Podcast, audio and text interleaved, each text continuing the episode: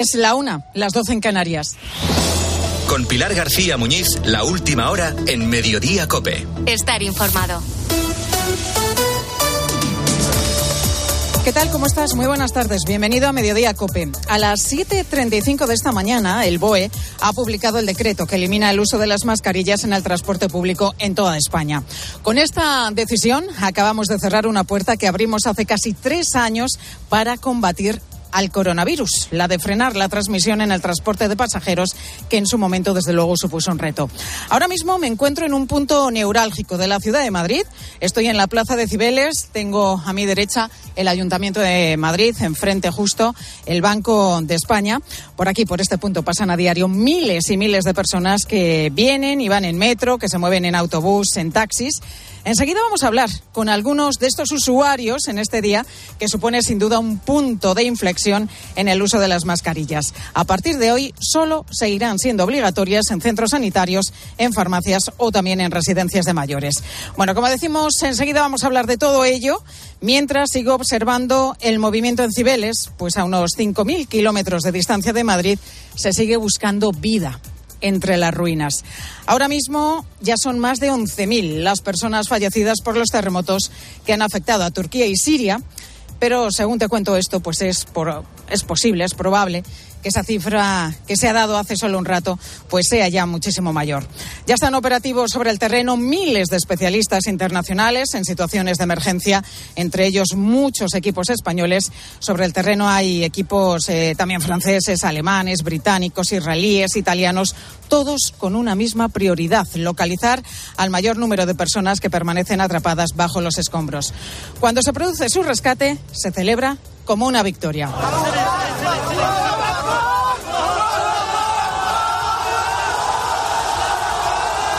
Mientras tanto, seguimos viendo ejemplos de esperanza entre los escombros, pequeños triunfos de la vida frente a la desgracia. Y son pequeños también porque los protagonistas son en su mayoría niños, aunque su valor y su fuerza sea desde luego gigantesca. Mohamed es un pequeñín, es un niño sirio y por la escena que voy a describir yo diría que no tiene más de tres años. Está atrapado entre dos planchas de hormigón y escombros. En ese hueco apenas cabe una mano y mucho menos una botella, ni siquiera de esas pequeñas que podemos llevar cualquiera de nosotros en el bolso o en una mochila. Sus rescatadores han optado por darle agua utilizando un tapón de plástico.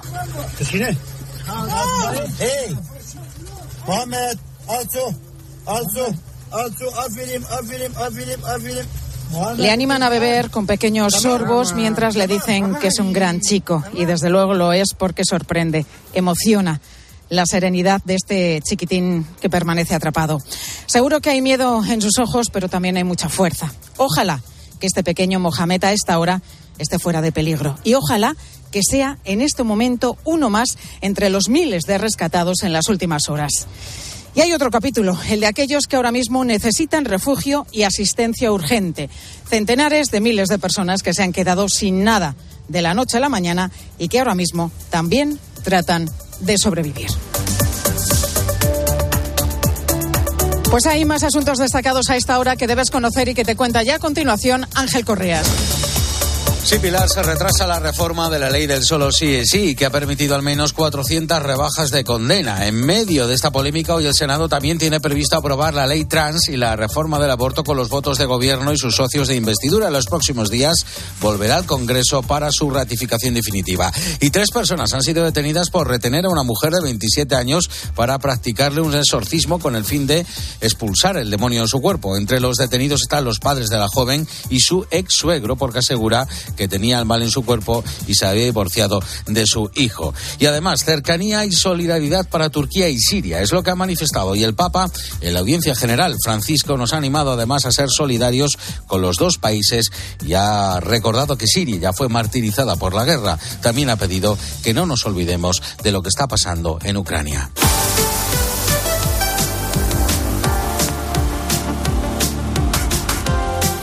Y en, lo, y en los deportes, José Luis Corrochano, ¿qué tal? Buenas tardes. Hola Pilar, buenas tardes.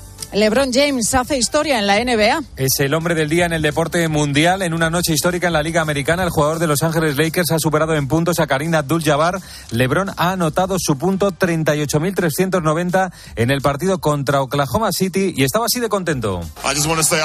Solo quiero dar las gracias a todos porque esto no hubiera sido posible sin toda vuestra ayuda, toda vuestra pasión y todo vuestro sacrificio que me han ayudado a llegar a esta cifra. Nunca, ni en un millón de años, hubiera podido soñar con una noche mejor que esta. Muchas gracias. Hoy juega el Real Madrid en el Mundial de Clubes finales contra el Alalía a las 8 de la tarde en Rabat. El foco puesto de nuevo en Vinicius, Miguel Ángel Díaz. Vinicius liderará el ataque del Real Madrid junto con Rodrigo, que volverá a ser delantero y probablemente Valverde. En principio, Álava, que ya tuvo minutos en Mallorca, podría reaparecer como titular en la defensa y Modric y Cross podrían tener cabida en el centro del campo. Busca el Real Madrid su quinto Mundial de Clubes y su octavo entorchado internacional. Va a haber una muy buena entrada en el Mulay Abdellat de Rabat. Va a pitar el partido el colegiado uruguayo Andrés Matonte. El Madrid vestirá de morado y se guardará un minuto de silencio por las víctimas del terremoto de Siria y Turquía. En la final espera el Al Hilal de Arabia Saudí que eliminó ayer al Flamengo. Tenemos tiempo de juego a partir de las siete y media y acaba de conocerse el partido de sanción al jugador del Betis Luis Felipe por su expulsión ante el Celta. Estás en Mediodía Cope.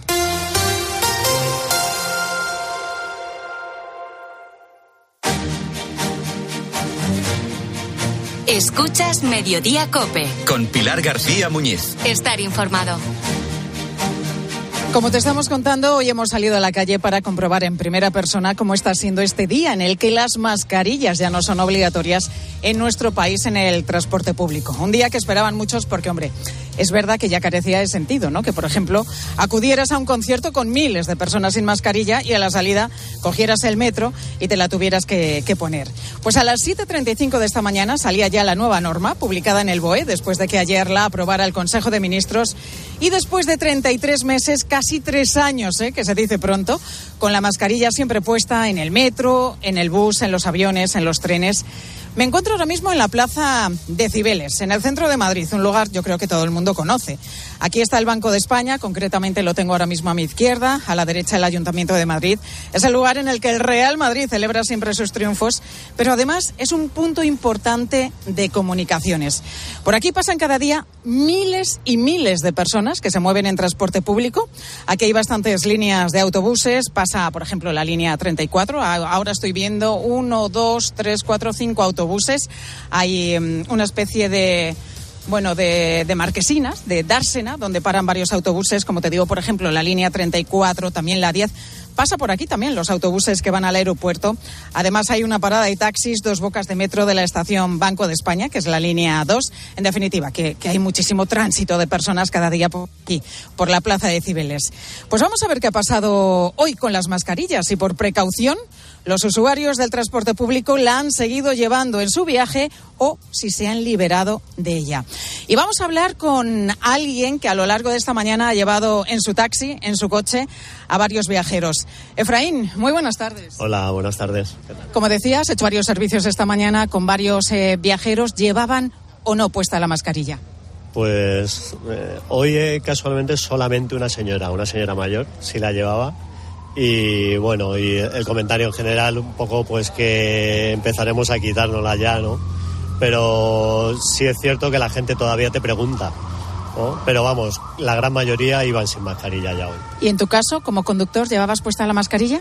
Pues yo la llevo, la uso sobre todo mmm, un poco en, eh, cuando cargamos en el aeropuerto, un poco por evitar, no sé, el primer contacto con la gente que viene de fuera, ¿no? Pero realmente a partir de hoy es cuando no la estoy llevando. Sí, es verdad que en los últimos días pues nos ha pasado a todos subirnos a un taxi y ya se nos olvidaba ponernos la mascarilla porque prácticamente no nos la poníamos en ningún sitio. ¿Te ha tocado pelear estos días atrás con gente decir, oiga, le recuerdo que todavía la mascarilla es obligatoria? Sí, pero bueno, plan un poquito amigable, ¿no? Porque bueno, ya parecía que se veía la luz al final del túnel, ¿no? Entonces, pues bueno, tampoco. Pero la gente se ha comportado bastante, bastante bien. Además, el que no la llevaba, pues bueno, en alguna ocasión si hemos tenido que dejarle alguna, pues se la hemos dado directamente y ya está. O sea que. Bueno, a partir de hoy ya es algo voluntario. Quien quiera llevarla, por supuesto, es eh, totalmente respetable la, eh, respetable, la podrá llevar y si no, pues si no la quieres llevar, pues no hará falta. Gracias, Efraín, que vaya bien el resto del día. Gracias, igualmente a vosotros. Dejamos a este taxista, le damos las gracias, se monta corriendo ahora mismo en su taxi, pues porque le hemos interrumpido. Estamos en una parada de taxi y justo el que va adelante ya se marcha y es el, el que se tiene que mover para, para recoger nuevos eh, viajeros, nuevos pasajeros. Pero vamos a seguir hablando con usuarios, en este caso de transporte público, porque tenemos a Luis, a Gaby y a Merche, tres jóvenes que me han dicho que sí, que han cogido eso, el transporte público esta mañana. Chicos, ¿cómo estáis? ¿Qué has cogido tú, Luis? El metro. Efectivamente el metro, el día de hoy. ¿Y tú? El metro igual. Estamos juntos, el metro también. O sea, que viajabais los tres juntos. Y la pregunta, ¿os habéis puesto la mascarilla en este miércoles en el que ya no es obligatoria en el transporte público? ¿Qué habéis hecho? No me lo puse para nada. Tampoco me lo puse. Tampoco y sentimos alivio, la odiamos. Ahí la mascarilla, ¿eh? La mascarilla, si es verdad. Nos dice por aquí Merche que, que odian la mascarilla, si es verdad. Bueno, hay que recordar que ha sido pues algo que nos ha protegido muchísimo, sobre todo al inicio de la pandemia, cuando no teníamos las vacunas, era fundamental el cubrebocas, ¿no? En un principio nos dijeron que no era necesario, pero al final sí que lo ha sido. Y bueno, eh, ahora se va a dar pues la circunstancia de que chicos como vosotros y otra muchísima gente ya no va a llevar la mascarilla, pero ¿qué habéis eh, visto en el resto del vagón donde estabais? ¿El resto de pasajeros llevaban la mascarilla puesta o tampoco? Hay, hay un 20% que está todavía utilizando la mascarilla y bueno, me parece excelente. El que, que la quiera utilizar la puede seguir utilizando y el que no, como ya lo indica, no, no se puede utilizar. Me parece buenísimo. No, correcto. Eh, pues, dos o tres personas en el vagón la tenían puesta y me parece chévere porque preventivo, pues es decisión de cada quien. Y sí funcionó mucho cuando el inicio de la pandemia, que todo era tan incierto, eh, fue necesaria. Vais, vais a utilizar, bueno, es lógico que, que, la tengáis que utilizar si vais a un centro de salud, si vais a un hospital, en esos usos en los que es obligatorio, todos nos tenemos que poner la mascarilla. Pero en vuestro caso, ¿la habéis desterrado ya para siempre, para el resto de ocasiones?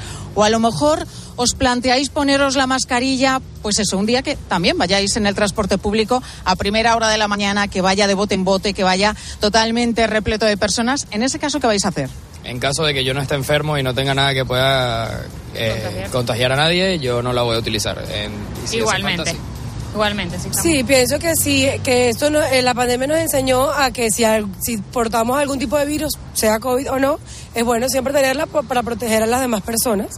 De resto, bueno, es innecesario que si, bueno, si venimos de un concierto, como tú dijiste hace rato, eh, pues la tengamos que usar después extrañamente. Si estamos sanos, creo que no es necesario. Si no, sí es una buena manera de prevenir cualquier cosa para nosotros y para los demás. Siempre con cabeza, desde luego. Muchísimas gracias a los tres que sigáis disfrutando de este día por Madrid. Gracias. Bueno, nos quitamos la mascarilla en el transporte público, pero eso no quiere decir que nos olvidemos de ella. ¿Dónde la vamos a tener que seguir llevando? Lo decía hace un momento, en los hospitales, en los centros de salud, también en las clínicas. Por lo tanto, se mantiene en las consultas odontológicas, también en el fisioterapeuta, en los gabinetes de psicología y, eh, también habrá que llevarla puesta en las farmacias y en los botiquines. Pues estamos hablando del fin de la mascarilla en el transporte público y precisamente sobre esto te queremos preguntar a ti, oyente de Mediodía Cope. ¿Qué has hecho tú? ¿Te has quitado la mascarilla hoy cuando has ido, por ejemplo, a tu trabajo o te has tenido que desplazar a cualquier otro punto de, de tu municipio, de tu ciudad, en metro o en bus? ¿O te la has dejado por precaución porque igual pues eh, era hora punta y había mucha gente. ¿Te has fijado en el resto de pasajeros si la llevaban puesta o no? Aunque no sea obligatoria, ¿en qué casos te la vas a seguir, poniendo? Pues como siempre, queremos conocer tu experiencia, queremos escucharte y nos puedes mandar tu nota de voz o tu mensaje al WhatsApp de Mediodía Cope 637 230000 637 230000.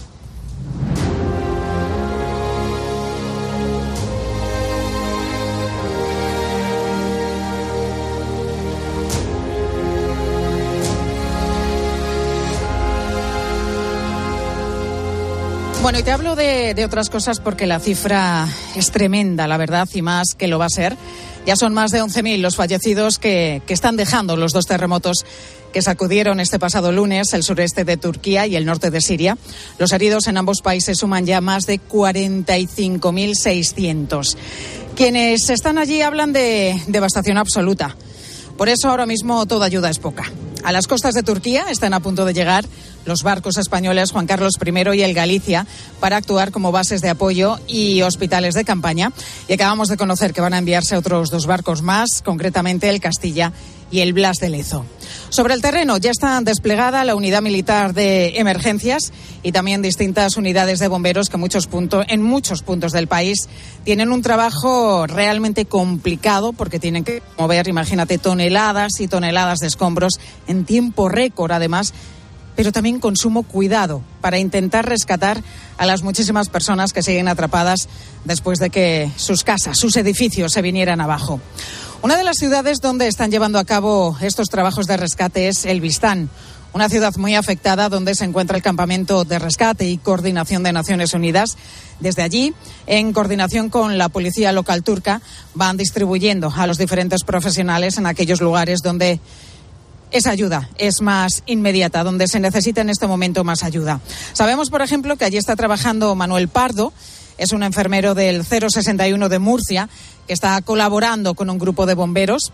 Hemos intentado hablar con él, pero la cobertura, te lo decíamos ayer, que las comunicaciones están caídas en muchísimas zonas, la cobertura y su ritmo de trabajo también nos lo impiden. No paran de trabajar, lógicamente, no tienen ni un momento de respiro, ni de día, ni de noche. Nos ha contado que, que no han dormido, de hecho, porque su prioridad es ahora mismo rescatar el mayor número de supervivientes. Hablar con él por teléfono es imposible en este momento, pero Manuel sí nos ha dejado unas notas de voz en las que nos cuenta las dificultades que están teniendo. Perdona, es que tenemos muy poquita cobertura.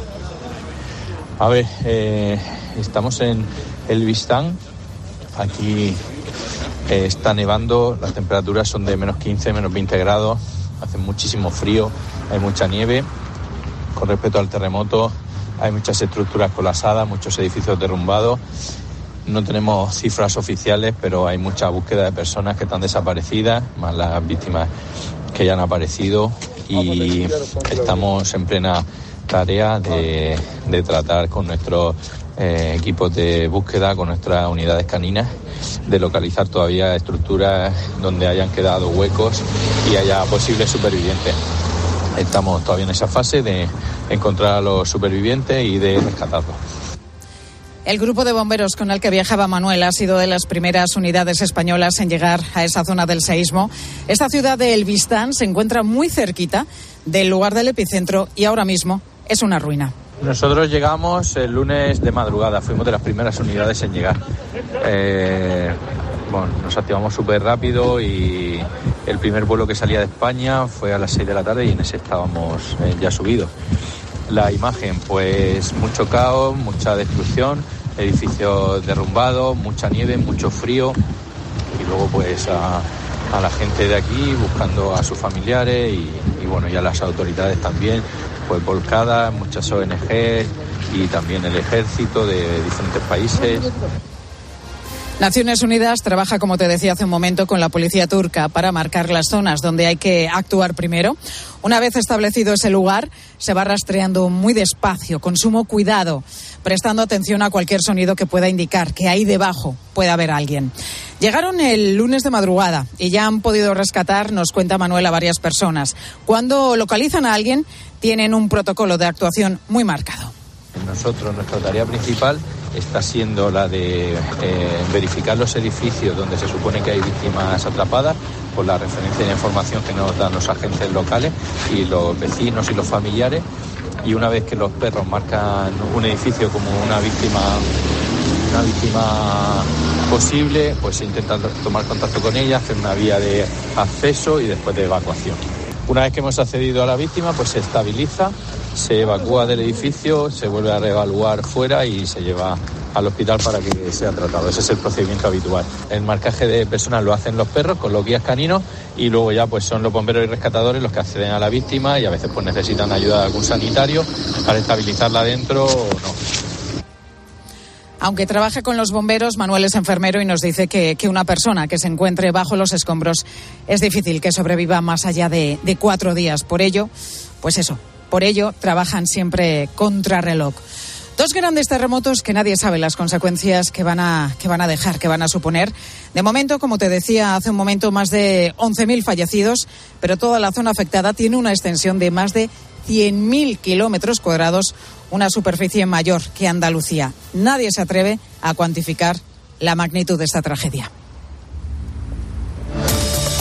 Escuchas Mediodía Cope. Con Pilar García Muñiz. Estar informado. Al caer la tarde, Expósito. No están siendo meses fáciles para muchas familias que han visto cómo los precios aprietan, la inflación ha subido. Nosotros somos una familia de cuatro miembros. recientemente hemos adquirido una casa. Nos vemos abocados a, a, tener un ahorro bastante más grande. Si vas a un bar y te compras un pincho de tortilla, te cuesta un 6% más porque va a reflejar su precio final. Empresarios como Alberto tienen que hacer encaje de bolillos. De lunes a viernes, de 7 de la tarde a 11 y media de la noche, en COPE encendemos la linterna con Ángel Expósito. Hola, soy tu yo del futuro. Y mira lo que tengo. ¡Menudo coche! Pues lo he conseguido gracias a ti. Hay decisiones de las que no te arrepentirás. Consigue ahora tu Opel Corsa o Opel Crossland con una financiación increíble, entrega inmediata y cuatro años de garantía. Tuyo del futuro te lo agradecerá. Encuéntralo en opel.es. Al habla Resines. Te voy a resumir esto rápidamente. Más móvil te da atentos fibra y dos líneas móviles con 30 gigas a compartir. Y todo esto por 39,90 euros al mes durante un año. ¿Lo quieres más corto? Vente y ahorra. Llama gratis al 1498. Más móvil, ahorra, sin más. Soy Manel, de Carglass. ¿Sabías que con las heladas tu parabrisas corre el riesgo de agrietarse? Por eso, si tienes un impacto, no esperes a que se rompa. Pide cita en carglass.es y en 30 minutos lo reparamos. Carglass cambia, Carglass repara. Porque nos importa tu salud visual y queremos que recibas una buena atención profesional, revisa tu visión al menos una vez al año. Porque nos importas tú. Visita a tu óptico optometrista. Consejo General de Colegios de Ópticos Optometristas. Síguenos en nuestra web nosimportastu.com y en redes sociales. Señores pasajeros, el nuevo Sub C5 Aircross llega a destino. Fin de con amigos en la nieve. Los más comodones cuentan con tres asientos independientes disponibles en caso de agujetas. Nuevo Sub Citroën C5 Aircross Plug-in Hybrid, tan generoso como tú. Súbete a los días de hasta el 20 de febrero con una financiación súper generosa. Citroën. Condiciones en citroen.es. Escuchas Mediodía Cope. Con Pilar García Muñiz. Estar informado. Now I remember.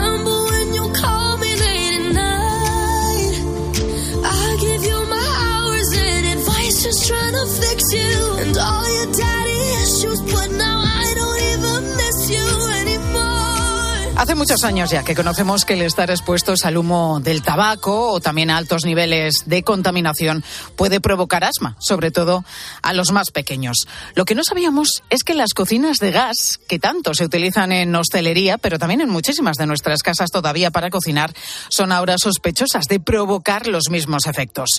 Son varios estudios los que alertan ya de que su uso puede causar problemas respiratorios. El último, publicado en una prestigiosa revista científica, asegura que uno de cada ocho casos de asma infantil en Estados Unidos proviene precisamente de esto, del uso de este tipo de cocinas y más en concreto de las sustancias contaminantes que se producen en la quema de gas.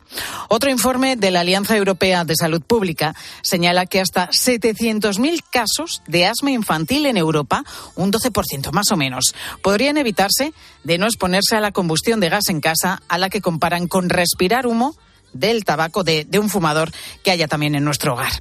Claro, cuando, cuando hemos visto esta noticia, hemos leído este último estudio, lo hemos comentado en la redacción. ¿De verdad es peligroso cocinar con gas para los pulmones de los más pequeños?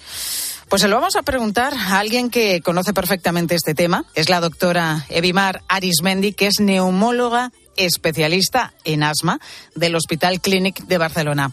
Doctora, ¿qué tal? Muy buenas tardes. Muy buenas, ¿qué tal? Encantada.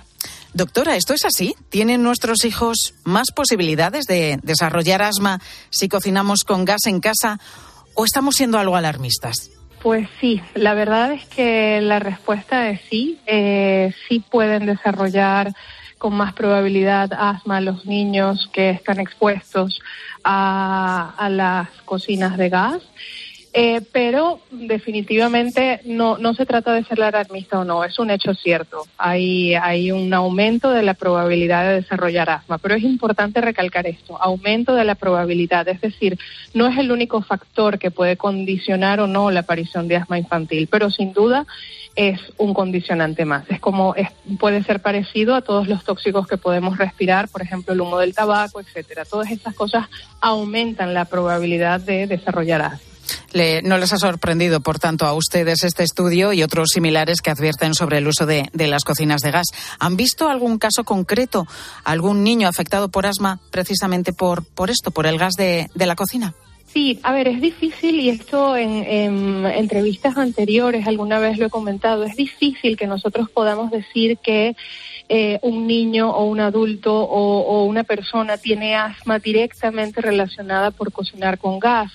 Eh, porque son muchos los factores ambientales que determinan que alguien pueda desarrollar, desarrollar asma. Pero sin duda esto está involucrado, forma parte de los contaminantes ambientales y para esto, por eso es tan importante este estudio y estos estudios que han salido, sobre todo en Estados Unidos, que han demostrado que a pesar de todos los factores ambientales que puedan estar relacionados, la, el cocinar con una o, tener una cocina de gas en casa aumenta precisamente esta probabilidad de desarrollar asma. No nos sorprende, sabemos que es un contaminante más, sabemos que el dióxido de nitrógeno eh, y el monóxido de carbono obviamente mmm, condiciona, por supuesto, y es, un, y es uno de los irritantes de, de, la vía aérea, pero a veces no es tan sencillo y precisamente la importancia de hacer estos estudios epidemiológicos porque no es tan sencillo eh, determinar que esto sea un efecto causal único o directo. Doctora, ¿qué efectos tiene para nuestros bronquios al respirar las sustancias que genera la quema de gas? Son irritantes. El problema es este, que nosotros podemos desarrollar asma o un niño puede desarrollar asma por varios factores, entre los cuales están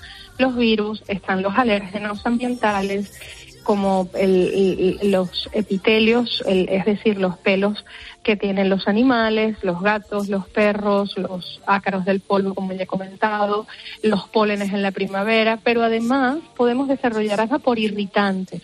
Y precisamente tal vez este sería el mecanismo por el cual las cocinas de gas pueden generar asma o pueden aumentar la probabilidad de desarrollar asma durante la infancia, porque irritan el bronquio. Todas estas moléculas, es decir, las toxinas, que hacen es irritar la mucosa bronquial y esta irritación, si se, fue, si se vuelve permanente o se vuelve persistente en el individuo o continua o habitual, obviamente lo que hace es generar un proceso inflamatorio, genera lo que llamamos eh, una cascada inflamatoria que puede perfectamente generar los síntomas de asma, que son las sibilancias o los quitidos que solemos escuchar en el pecho cuando un paciente tiene, tiene asma, el, aumento de la secreción de moco, la dificultad para respirar, la tos, etcétera.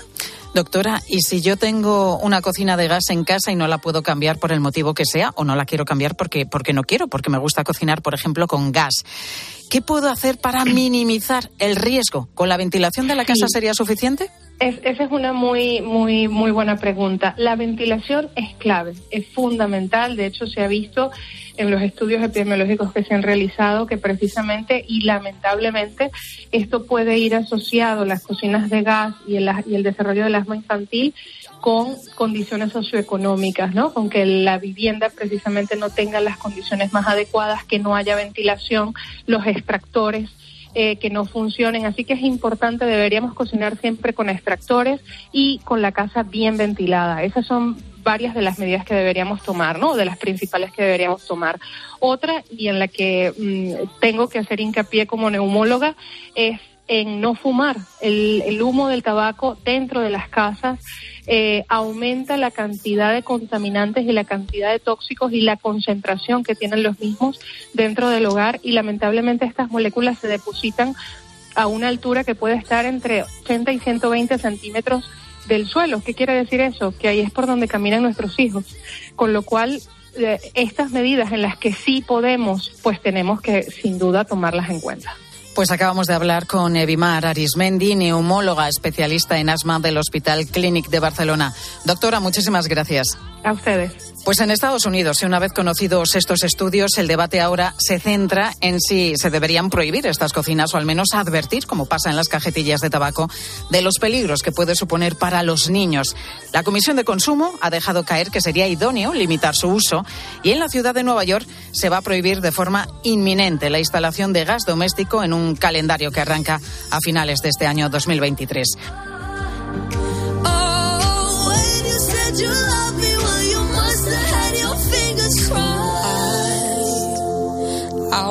the tears back that I cried.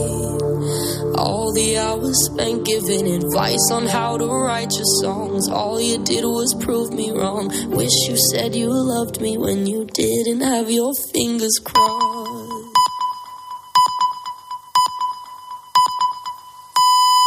Es la una y media, las doce y media en Canarias. Pilar García Muñiz. Mediodía Cope. Estar informado. Ya son más de 11.200 los fallecidos por el terremoto de Turquía y Siria. 48 horas después se sigue buscando entre los escombros a personas con vida que permanezcan atrapados después de que sus edificios, sus casas, se vinieran abajo. El presidente del Colegio de Geólogos de España, Manuel Regueiro, decía esta mañana aquí en COPE, en Herrera en COPE, que ha habido falta de previsión en los dos países después de los terremotos registrados en esa zona en los últimos años. El caso es que es un poco raro que un país que ha sufrido un terremoto en el año 1999 con 17.000 muertos no se haya preocupado un poquito de que la aplicación de las normas antisísmicas sean, sean muy estrictas. Probablemente porque tampoco tienen fondos o dinero para hacer eso. Desde primera hora, además, estamos comprobando el uso de la mascarilla en el transporte público, que hoy, como, como sabrás, hoy miércoles ha dejado de ser obligatoria en nuestro país. Hace un momento estábamos en directo en la Plaza de Cibeles de Madrid y nos vamos a ir a continuación hasta una línea de autobuses en Barcelona. Pues yo creo que debemos estar preparados para ir sin mascarilla en el transporte público y en la, por la carretera. Y ya es hora y que, que por fin. Para mí está bien porque ya, ya, ya está, ¿sabe? Si vuelve otra vez una pandemia, qué sé yo, ahí se vuelve a utilizar la mascarilla, se vuelven las normas. Yo creo que ya estamos en un momento en el que está todo controlado. Precisamente España es el país en el que más habían bajado los ingresos de las familias entre el estallido del coronavirus y finales del año 2022. Los expertos vinculan estos datos con la lentitud de la recuperación. De hecho, somos uno de los pocos países europeos que todavía no ha recuperado los niveles premios a la pandemia. Además, cada vez son más los españoles que renuncian a su vida laboral para atender a sus familias.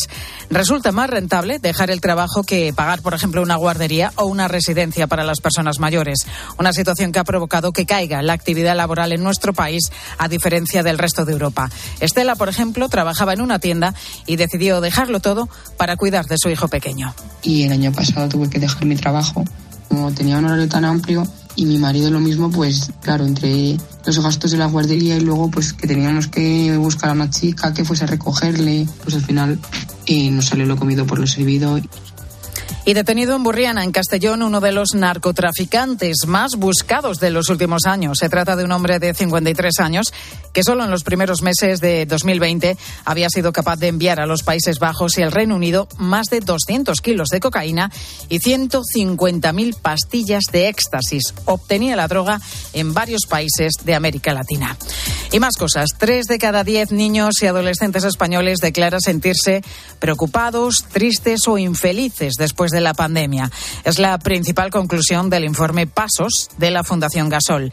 Según la psicóloga Silvia Álava, los niños no tuvieron el apoyo necesario para gestionar las dificultades que tuvieron que, que enfrente, a las que se tuvieron que enfrentar desde marzo de 2020 tenemos una sociedad que no facilita la salud mental porque resulta que las circunstancias cada vez se complican más, pero esa parte de dar, de gestionar, de que los niños, las niñas tengan capacidades, tengan herramientas para sentir que pueden afrontar con éxito su día a día, no la hemos mejorado. El Sistema Nacional de Salud cuenta con unos 550 psicólogos clínicos en el ámbito infanto-juvenil. Esto es un psicólogo para cada 100.000 niños o adolescentes que los expertos consideran insuficientes y por eso reclaman una mayor intervención. Tenemos que actuar en dos ámbitos, en la prevención y en la promoción de la salud, implantando eh, programas de educación socioemocional acompañado por la familia, pero luego también incrementando el número de plazas de psicólogos clínicos en el Sistema Nacional de Salud para que se pueda atender todos aquellos niños y niñas que ya vemos que necesitan esa ayuda. Y más datos relevantes que nos deja este informe Pasos de la Fundación Gasol. Un 60% de nuestros niños y adolescentes no cumple con la recomendación de la OMS de realizar como mínimo 60 minutos al día de actividad física. En cuanto al descanso y el sueño, pues hay una diferencia dependiendo de si son niños o adolescentes. Casi un 30% de la población infantil no cumple las horas recomendadas para dormir, un porcentaje que sube a más del 50% en el caso de la adolescencia. Tampoco cumplen con los consejos de este organismo internacional en el uso de pantallas y por mucho, porque un 80% hace un uso excesivo del teléfono móvil o de los ordenadores. Sonia Navas tiene una hija de 12 años. Precisamente, hemos ido a la médica para la revisión de los 12 años y poco menos que nos ha echado la bronca. A la niña y a mí también, que más de dos horas en pantallas no deben de estar, que es muy perjudicial a la hora de la concentración y muchísimo más a la hora del descanso. Seis de cada diez menores superan las horas recomendadas en el uso de pantallas entre semana y es un porcentaje que sube cuando llega el fin de semana. En este caso, ocho de cada diez exceden su uso en eh, móviles, ordenadores o tablets.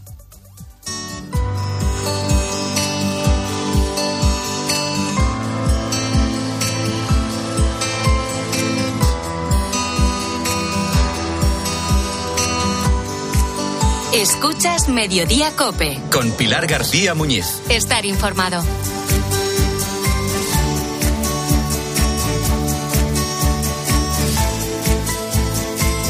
El Tribunal Constitucional está debatiendo ahora mismo la ley del aborto de 2010. Han pasado 13 años desde que el Partido Popular presentó el recurso, pero ha sido ahora, con la llegada de Conde Pumpido a la presidencia del Tribunal Constitucional, cuando se han puesto a estudiar el mismo, este recurso. La ley actual permite abortar hasta las 14 semanas de gestación, una ley con la que han abortado más de un millón de mujeres desde que entró en vigor. En 2021, último año del que hay estadísticas, han sido más de 90.000 mujeres. En nuestro entorno son varios los gobiernos y las instituciones internacionales que han pedido recientemente que el aborto sea incluido en la Carta de los Derechos Fundamentales. Entre ellos, el francés, a través de su presidente Emmanuel Macron, y el Parlamento Europeo, que lo hizo a través de una resolución aprobada el pasado verano. Por todo esto, hoy en Bruselas tiene lugar un acto que lleva por título El aborto no es un derecho fundamental. Lo organiza el Real Instituto Universitario de Estudios Europeos de la Universidad San Pablo CEU. Su presidente es Jaime Mayor Oreja. Jaime, muy buenas tardes. ¿Cómo estás? Buenas tardes. Bueno, estamos hablando de que es una semana importante porque el Tribunal Constitucional, ahora con mayoría progresista, comienza a debatir este recurso a la ley del aborto. La decisión que, que va a tomar puede marcar un antes y un después. Sí. Bueno, lo que sucede es que además hay que entender que no solo va a ser una sentencia del Constitucional sobre el aborto, es que este mismo mes va a haber otra sentencia de este tribunal sobre la eutanasia y este mismo mes otro sobre lo que significa la libertad de educación, la llamada ley Cela, ¿no? Esas leyes, con estas sentencias que se aceleran en este mes de febrero, constituyen en sí mismo una, una de extraordinaria gravedad, porque es un ejemplo de cómo se está tratando de cambiar un orden social por otro. No solamente son unas leyes aisladas, sino que ahora van a tener su doctrina inmediata, gracias al dominio, al asalto constitucional que han llevado a cabo en estas últimas semanas. ¿no? Es decir, que estamos ante no cualquier cosa, sino ante un hito de una gran gravedad. Por eso es tan oportuno que hoy en Bruselas, para otro tema distinto, pero también muy conectado a él, hagamos este acto para decir que el aborto no puede ser un derecho que forme parte de la Carta de Derechos Fundamentales de Europa como si fuese un derecho que nos dé identidad a los europeos. Lo comentábamos hace un momento, en el marco europeo ya son varios los países que han pedido que el aborto sea considerado un derecho fundamental.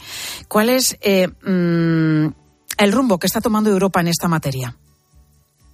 Bueno, yo creo que estamos viviendo momentos de transición, vivimos un tránsito que se está expresando en Europa a través de un tránsito a, a- la nada. en Estados Unidos está pasando a un tránsito, a una polarización y una confrontación social como nunca. En Europa es una transición a la nada. Por eso es tan importante en estos momentos de confusión, de, de tránsito, de decadencia, el reforzar la importancia de los fundamentos, de los fundamentos cristianos de Europa. Porque lo demás es un implacable desorden social. Estamos hablando con Jaime Mayor Oreja, que ha sido eurodiputado durante 10 años. ¿Debería la Unión Europea tener una regulación común sobre el aborto? No, no, lo que tendría que hacer es una gran defensa de la cultura de la vida. Lo que no puede es eh, fundamentalmente pensar que el futuro de Europa pasa por la administración de la cultura de la muerte. No, no es ningún futuro. Es decir, Europa, la Unión necesita darse cuenta tiene que hacer un proceso de regeneración, de fortalecimiento de sus principios, casi una reconciliación entre los europeos de hoy. Unos que tenemos unos fundamentos y otros que tienen otros. Pero lo que es evidente, lo que es evidente es que el camino que está emprendiendo la Unión Europea es un tránsito a la nada y el primero que ha entendido esto es Putin y por eso ha desencadenado una guerra en el corazón de Europa, porque nos ven en debilidad, en decadencia, sin dirección, sin fundamentos y eso es lo que queremos llevar nosotros a la conciencia de muchos, ¿no? Que hay que, por tarde que parezca, pero hay que recuperar una dirección, unos principios, unos fundamentos. Pero ahora mismo existe eh, división sobre esta materia entre los diferentes estados europeos. Sin duda, yo, por ejemplo, iban a asistir tres países, Italia, eh, Hungría, Polonia, yo diría también Eslovaquia y Malta, por poner unos ejemplos, donde es evidente que ellos están en desacuerdo con que el aborto pueda ser parte de la Carta de Derechos Fundamentales, ¿no? Eh, yo creo que hay muchas, mucha, mucha división en ese sentido en, en la propia Unión Europea, aunque ya sabemos que hay una moda dominante que se expresa en el Parlamento Europeo como en la ONU, las instituciones supranacionales, donde se quiere instalar una sociedad distinta de la que tradicionalmente hemos conocido. Pero, pero es evidente que sí, ante su pregunta es verdad. Hoy hay gobiernos que no van a facilitar y por eso están presentes en el acto de hoy para decir y recordar que no, que este no es el camino de unir en el futuro a los europeos por unos, unos fundamentos que compartimos. ¿Qué consecuencia tiene para la sociedad esta normalización del aborto? Bueno, yo creo que el aborto, su legalización y legitimación fue el arranque del mal. El peor de los males es la guerra, fue la guerra mundial, las guerras mundiales. Pero luego el mal se expresó con la legalización y la legitimación del aborto y luego llegó su sofisticación del mal, el, el género, luego llegaron las leyes trans, luego llegaron la eutanasia, es decir, eh, al final todo es lo mismo, es, es un plano inclinado que está impulsado además muchas veces por Naciones Unidas para crear una sociedad distinta, distinta de la otra, de la que teníamos, ¿no?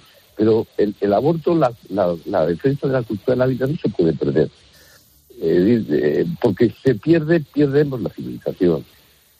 Todo empezó en la legalización y la legitimación del aborto.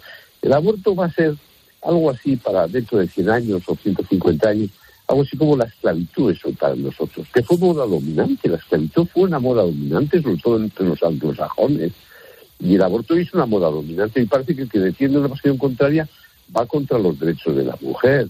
Es una moda dominante, pero no deja de ser una expresión de una crisis, de una decadencia, y dentro de unos años nos avergonzamos de cómo matamos a los niños, a las personas dentro de la madre.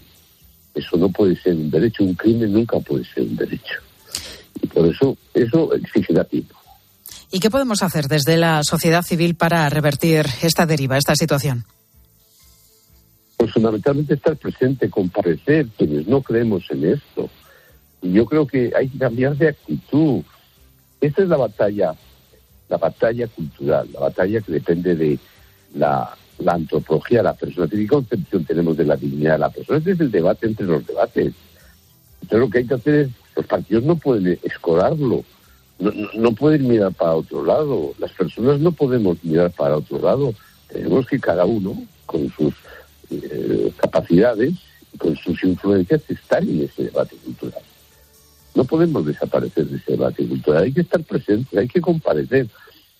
Todos los que pensamos de una manera determinada tenemos que sumar. Y que todo lo que no suma resta, tenemos que mm, no restar, sino porque eso divide. No tenemos que encerrarnos en nosotros mismos, ni siquiera en nuestras naciones.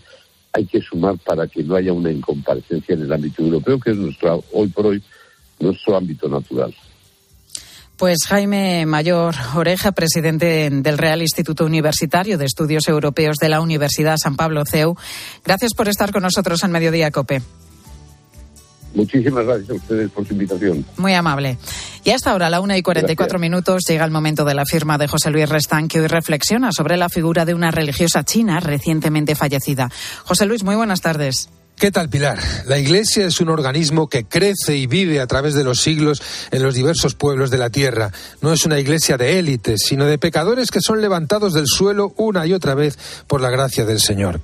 Ayer supe que había fallecido con 104 años Sor Yang Lihua, una monja que atravesó con el testimonio de su fe todos los momentos dramáticos de la reciente historia de China había nacido en una familia católica de varias generaciones y en los años 40 del pasado siglo se incorporó a las hijas de la caridad en Shanghái. Cuando el régimen de Mao decidió la expulsión de todos los misioneros extranjeros, tuvo que afrontar la prueba de la fidelidad en un contexto cada vez más difícil. Los años más duros fueron los de la Revolución Cultural, cuando la furia ideológica de los guardias rojos la envió de vuelta a su pueblo natal de Jiangsu, y despojada de su hábito, tuvo que trabajar en una fábrica de alimentos, aceptando las miradas de recelo de sus vecinos y compañeros. Le sugirieron que se casara, pero ella estaba convencida de que Dios la quería fiel a su primera llamada. En aquellos años le mantuvo la fidelidad a la oración, que no podía realizar en público ni usando ningún texto. Desde el corazón le pedía ayuda a Dios para mantenerse fiel y poder volver un día a su congregación. Ese deseo pudo hacerse finalmente realidad con la apertura en la década de los años 80. Solo entonces, ya con 64 años, pudo volver a trabajar para la Iglesia en la ciudad de Wuxi, en la diócesis de Nanjing, y desde entonces siguió ejerciendo fielmente su ministerio hasta el final. En 2016 declaró en una entrevista, a mi edad no puedo cambiar las cosas del mundo, pero creo firmemente que Dios tiene su plan para la Iglesia Católica en China. Historias como esta, que nunca saldrán en las portadas de los medios, son el tejido profundo de una Iglesia que camina en el tiempo más allá de cualquier tropiezo. Pues ha llegado el día. Desde hoy ya nos podemos quitar las mascarillas en el transporte público. Ya no hace falta llevarla cuando nos subimos al autobús, al metro, a un tren o a un avión. Y sobre eso te estamos preguntando hoy en mediodía. ¿Qué has hecho tú? ¿Te has quitado la mascarilla cuando has ido, por ejemplo, a tu trabajo en metro o en bus? ¿O te la has dejado por precaución? Porque igual era hora punta y había muchísima gente. ¿Te has fijado en el resto de pasajeros si la llevaban puesta o no?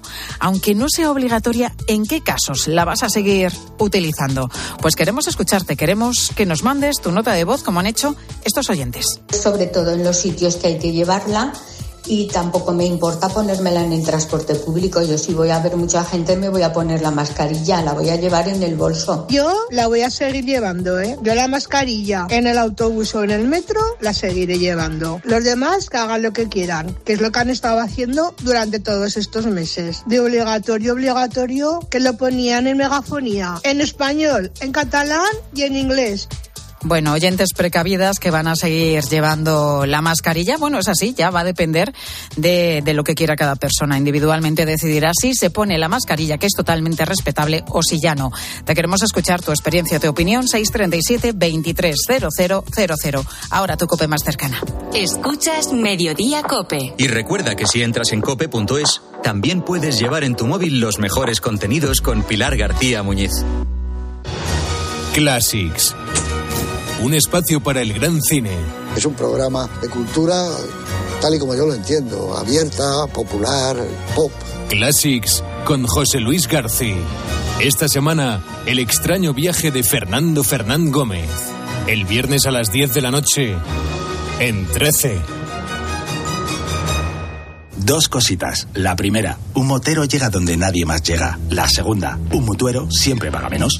Vente a la mutua con tu seguro de moto y te bajamos su precio sea cual sea. Llama al 91 555 5555. 91 555 5555. Por esta y muchas cosas más, vente a la mutua. Condiciones en mutua.es. En Peugeot estamos listos para ayudarte a llevar lo más importante, tu negocio. Por eso, en los días Peugeot Profesional vas a poder disfrutar de condiciones especiales en toda la gama. Aprovecha del 1 al 15 de febrero para dar energía a tu negocio. Inscríbete ya en peyo.es. ¿Y tú que tienes hijos pequeños? ¿Qué necesitas para tu seguridad? Tengo la sensación de que con los niños los accidentes se multiplican y quiero la certeza de que me pueden ayudar si lo necesito. Pues en Securitas Direct también te ayudan en caso de emergencia en casa. Pulsando el botón SOS, ellos te acompañarán en todo momento y te enviarán ayuda. Y es que tú sabes lo que necesitas y ellos saben cómo protegerte. Llama ahora al 900-666-777 o entra en securitasdirect.es y descubre la mejor alarma para ti. A la hora de alquilar, ¿eres un aventurero en busca de que te paguen el alquiler? ¿O confías en la única empresa que mantiene la morosidad en 0% en el alquiler? Cada día somos más los que disfrutamos de la protección de alquiler seguro. Llama ahora al 910-775-775. Alquiler seguro. 910-775-775.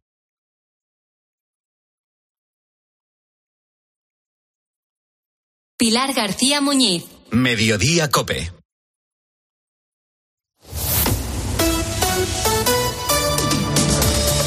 Cope Madrid. Estar informado.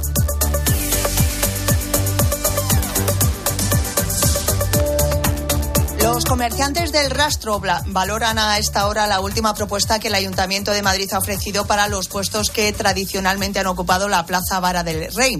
Han estado cinco meses desplazados por las obras de remodelación de este enclave. El concejal del Distrito de Centro, José Fernández, acaba de asegurar que todos van a volver a sus ubicaciones originales este domingo, salvo los que ocupen pasos de peatones. Por fin, este domingo volverá el sector F a la Plaza Vara del Rey y lo volverá a su ubicación tradicional.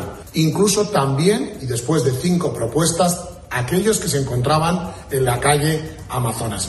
Únicamente se verán trasladados aquellos que se encuentren en un paso de cebra, lógicamente por un tema de accesibilidad es la quinta propuesta que reciben los comerciantes estos días, ya que, como te venimos contando toda la semana, algunos puestos del rastro se han encontrado tras la remodelación con unos árboles que antes no estaban y que les impiden ocupar sus lugares originales.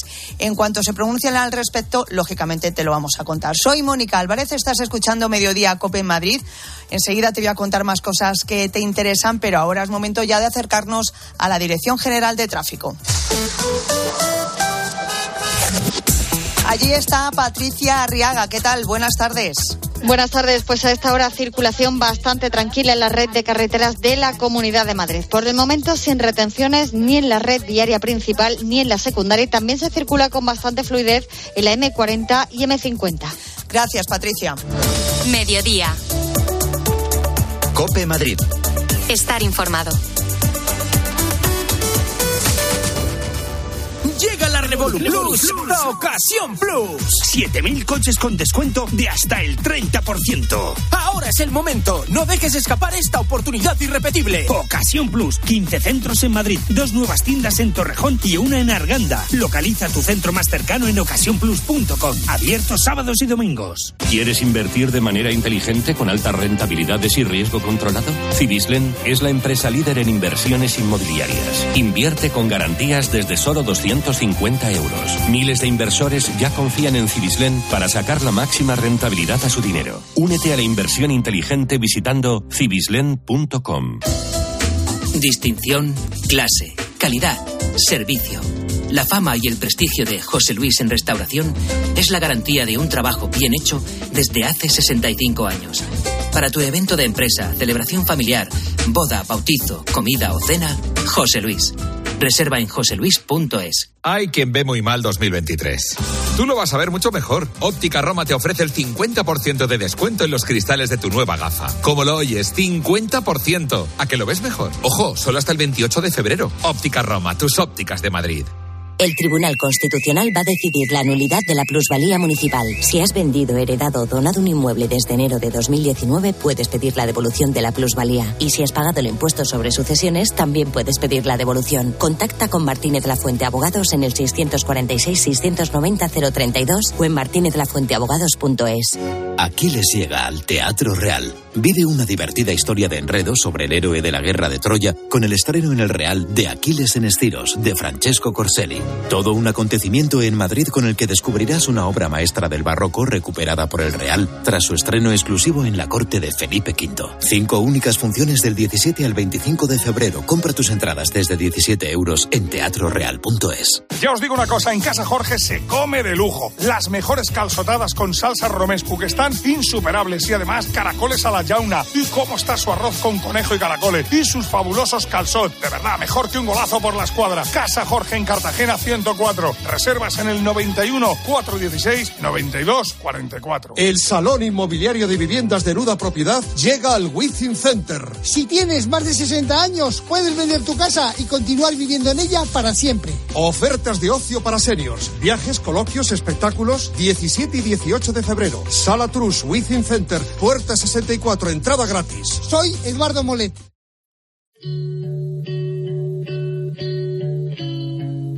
Mediodía. Cope Madrid. Estar informado. Quizás es la tierra mojada, quizás es la sal en mi espalda. Y ahora quiero hablarte de una nueva investigación del Instituto de Psiquiatría, Psicología y Neurociencia del King's College de Londres, en Estados Unidos. Esta institución ha desarrollado un análisis de sangre que podría utilizarse para predecir el riesgo de padecer la enfermedad del Alzheimer hasta tres años y medio antes del diagnóstico clínico. Una noticia que han analizado con gran optimismo en Nara Seguros. Ignacio Vivanco es su director comercial. ¿Qué tal, Ignacio? Buenas tardes. ¿Qué tal? Buenas tardes. Bueno, Ignacio, noticias así nos dan esperanza. Pues sin duda, eh, desde luego cualquier estudio que implique una anticipación de el diagnóstico y, y más en enfermedades como el Alzheimer, pues es eh, un beneficio para todos, ¿no? Es beneficioso y, y en, en, este caso incluso más para, para nuestros mayores, que como también hemos hablado eh, muchas veces, la anticipación en los diagnósticos es un multiplicador de, de, la, de la posible curación de, de, la, de la enfermedad, ¿no? Y, por eso, eh, al final, desde Nada Seguros, ya sabéis que seguimos apoyando la investigación y, y dando también la, la, oportunidad a nuestros clientes de, de, bueno de que puedan acceder a estas terapias eh, que vayan eh, normalizándose pues desde un seguro de desde un seguro de salud privado eh, que les haga poder tener eh, de forma más, más rápida el, las pruebas. ¿no? Desde luego, y te refieres sin duda a vuestro producto estrella, vuestro seguro de salud, Nara Senior. Nara Senior, efectivamente, como, como comentábamos antes, para los mayores, que en, esto, en este tipo de, de, enfermedades pues son mucho más sufridores y que, como decís, eh, como me, me, decías, es el producto estrella porque es el que tenemos pensado para mayores de 60 años y con el que queremos al final apoyar y, bueno, pues eh, eso, a dar acceso a nuestros mayores a, a, poder tener un acceso a una sanidad privada eh, que es, es, más complicado eh, encontrar eh, y que les facilite el poder llegar a estas pruebas de forma mucho más rápida. Uh -huh. Así que recuérdanos, Ignacio, ¿qué incluye vuestro producto estrella, como decimos, Nara Senior? Pues Nara Senior, eh, para mayores de 60 años, sin límite de edad en la contratación y sin cuestionario médico, que, que también es complicado encontrarlo, con acceso ilimitado y sin copagos a medicina general y, y enfermería, tres consultas de especialistas médicos al año, dermatólogo, cardiólogo, ginecólogo, etcétera, eh, una mamografía, una ecografía prostática, 10 sesiones de rehabilitación al año, seis visitas al podólogo, videollamada y chat gratis e ilimitado con los profesionales, con los, con los eh, médicos especialistas sin necesidad de cita previa y sin límite, que cada vez se está utilizando más, incluso en la población más mayor. Atención, por supuesto, médica de urgencias 24-7, telefarmacia a domicilio 24 horas. Eh, y ahora que mantenemos, eh, yo creo que lo dije la semana pasada, mantenemos por ahora el mes de febrero la promoción eh, de solo 14,97 euros al mes. Uh -huh. Yo creo que es súper, súper accesible. Y además un regalo, el regalo de un año de plan Vida Sana que incluye reembolso de 80 euros de gasto en farmacia, asistencia dental, descuento en pruebas médicas muy, muy concretas y, como digo, desde 14,97 al mes. Bueno, es que es impresionante, ¿eh? la lista es innumerable. Eh, ¿Dónde podemos encontrar Nara Seguros, Ignacio? Pues lo más fácil en Google, Nara Seguros, y si no, como siempre, encantados de cogeros el teléfono en el 913-349-222. 913-349-222. Muchas gracias, Ignacio Vivanco, director comercial de Nara. Hasta otro día. Un abrazo muy fuerte, muchas gracias a todos. Adiós.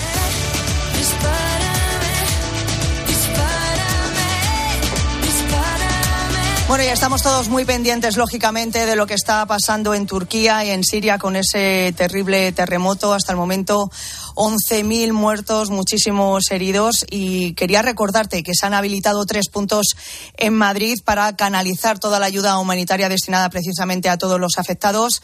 Gloria López Navas, eh, recuérdanoslo. Pues Mónica, uno de ellos es la embajada turca que está situada en la calle Rafael Calvo número 18, que está recibiendo ayuda desde las 10 de la mañana y que va a seguir haciéndolo hasta las 5 de la tarde. También puedes acercarte, si quieres, hasta el Hard Rock Hotel Madrid, en la calle Ronda de Atocha 17, o al almacén que la compañía Turkish Airlines tiene en el centro de carga aérea del aeropuerto de Barajas. Lo que piden, sobre todo, ropa de abrigo, jerseys, gorros, bufandas, pero también baterías, tiendas de campaña, productos de higiene personal, pañales y alimentos infantiles. Si es posible, lo mejor es identificar por fuera en las cajas todo lo que vamos a ir metiendo para que se puedan repartir lo más rápido posible. Y ya sabéis que a lo largo de todo este día se han acercado muchos, muchos madrileños. Sí, señor, sí, señor. Gracias, Gloria. Seguimos en Mediodía Cope.